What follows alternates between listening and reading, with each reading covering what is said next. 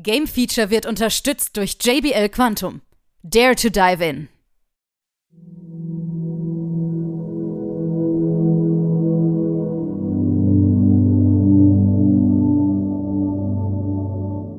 Hier ist wieder das Game Feature Test Center mit einem frischen Spieletest für euch.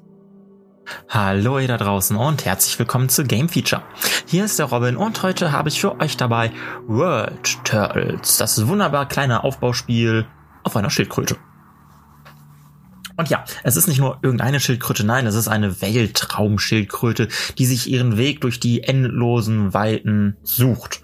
Allerdings macht sie das nicht alleine, denn sie hat ein paar kleine Menschlein oder wie sie hier im Spiel genannt werden, Mieps auf ihrem Rücken, die halt ihr Leben dort fristen.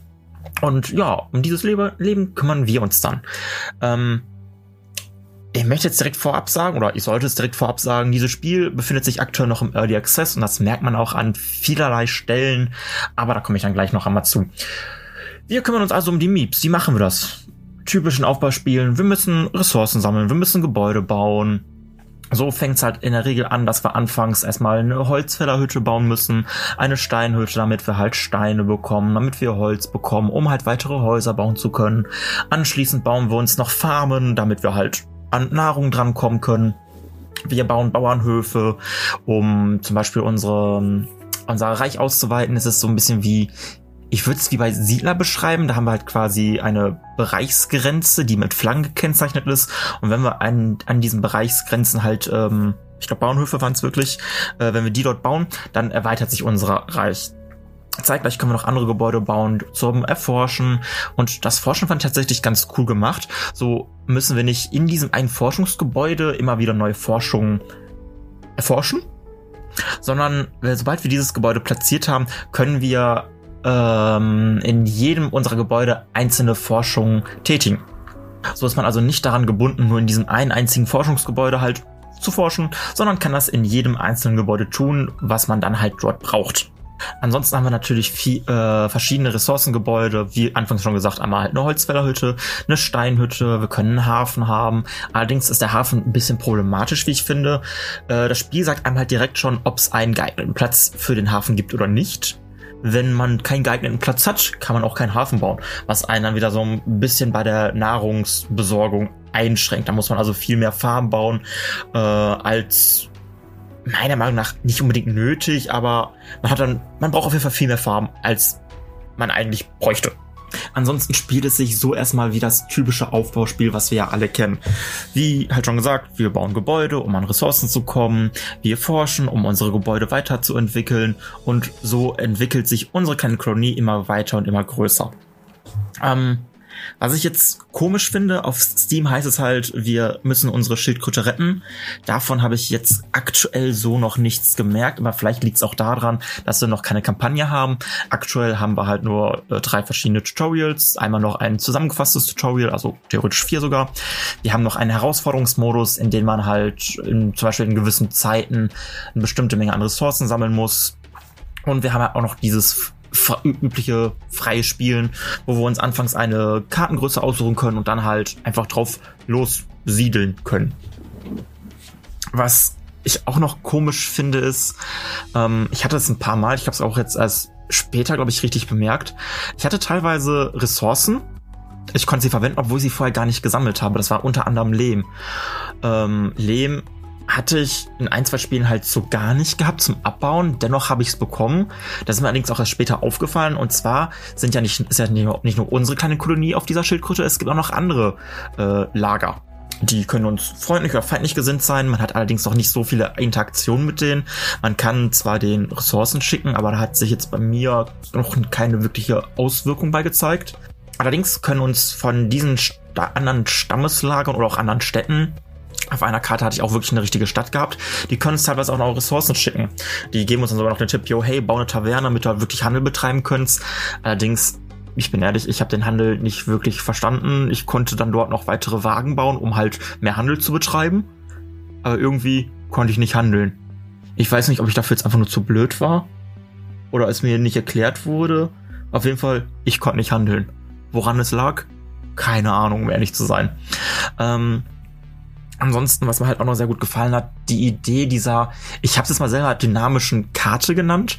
Und zwar, wir sind auf dem Weltraum, äh, wir sind im Weltraum unterwegs. Kann es natürlich sein, dass mal Meteoriten oder mit Kometen halt runterfallen. Das hat so einen kleinen, eine kleine Auswirkung auf unsere Karte. Unter anderem können natürlich auch unsere Gebäude kaputt gehen. Äh, was ich allerdings auch noch cool fand, ist, dass halt auch noch Felsverschiebungen äh, stattfinden können. So können dadurch nämlich zum Beispiel neue Flüsse entstehen. Und das fand ich an sich halt echt eine coole Idee. Und ich bin halt mal gespannt, was da noch so in Zukunft kommen wird. Ähm, ich hatte auch noch dieses, oh, dieses unheimlich schreckliche Interface oder diese, oder besser gesagt Benutzeroberfläche, die sieht halt echt aus wie Anno 1800 gefühlt, also nicht wie das Spiel, sondern wie eins der ersten Aufbauspiele selber. Schön sieht's aktuell noch nicht aus, aber da haben wir halt den wunderbaren äh, Vorteil eines Early Access Spiels. Das ist schon bekannt. Der Entwickler, wohl bei bemerkt, es ist ein einziger Entwickler, es ist halt sein Herzensprojekt, dass er dieses Spiel schon seit fünf Jahren, glaube ich, äh, entwickeln möchte und vor drei Jahren, glaube ich, angefangen hat. Oder es gab zumindest auf jeden Fall eine längere Demo auf Steam. Oder nee, es gab keine längere Demo. Es gab für eine längere Zeit eine Demo, so.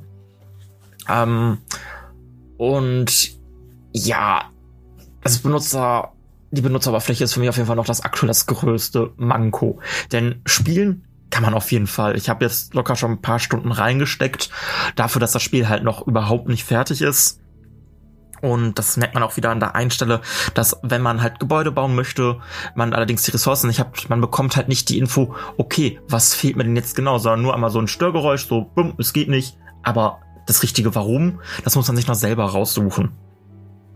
Ähm, für Aufbauspiele gibt es auch meistens auch so eine Art Mechanik, wenn es nicht gut läuft, sterben Leute.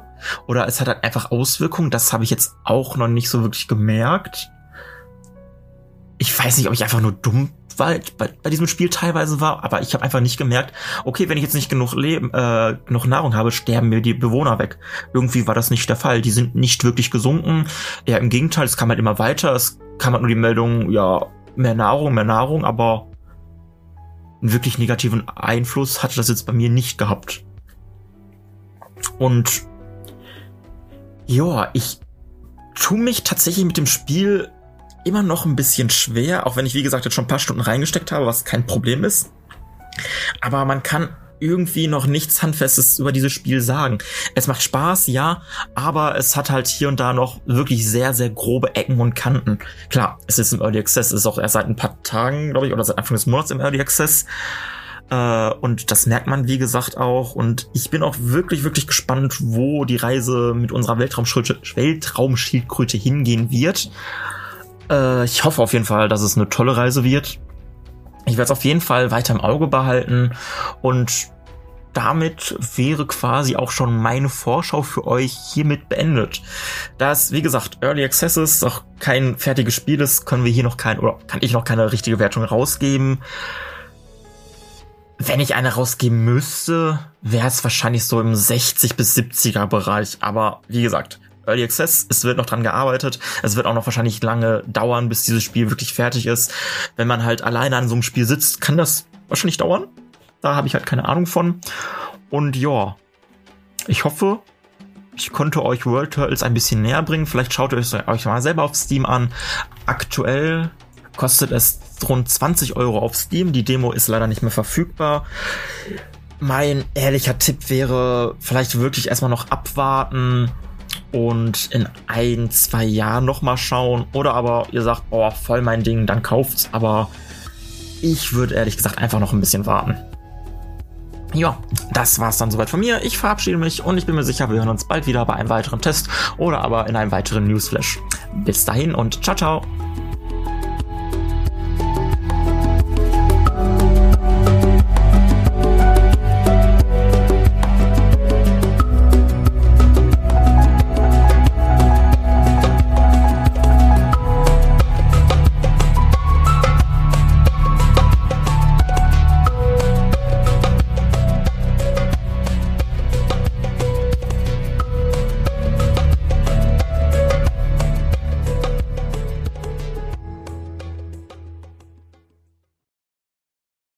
Alle weiteren Informationen findet ihr auf gamefeature.de.